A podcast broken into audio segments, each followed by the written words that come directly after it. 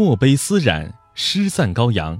本句写君子品性纯洁，当如素丝，意思是白丝经染变色，墨子悲泣。《诗经》赞美君子品德洁白如羔羊。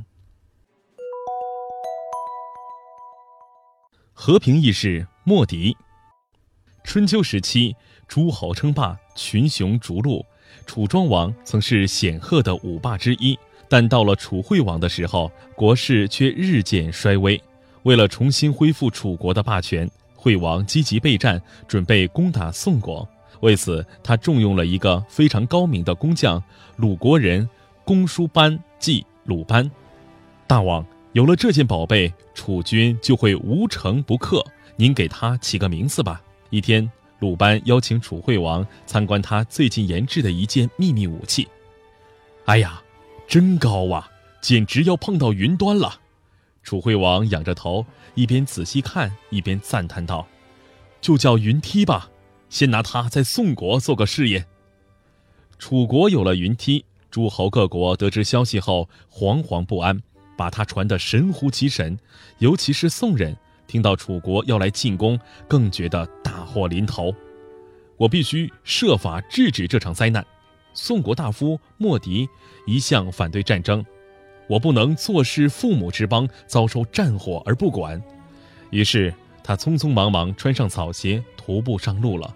莫迪心急如焚，几乎是一路小跑，脚底起了泡，出了血，他就从自己的衣服上撕下一块布裹住脚，继续前行。就这样走了十天十夜，他来到了楚国都城郢，先拜见了鲁班。先生有何指教？鲁班问。我愿意出千两黄金，请你帮我杀个仇人。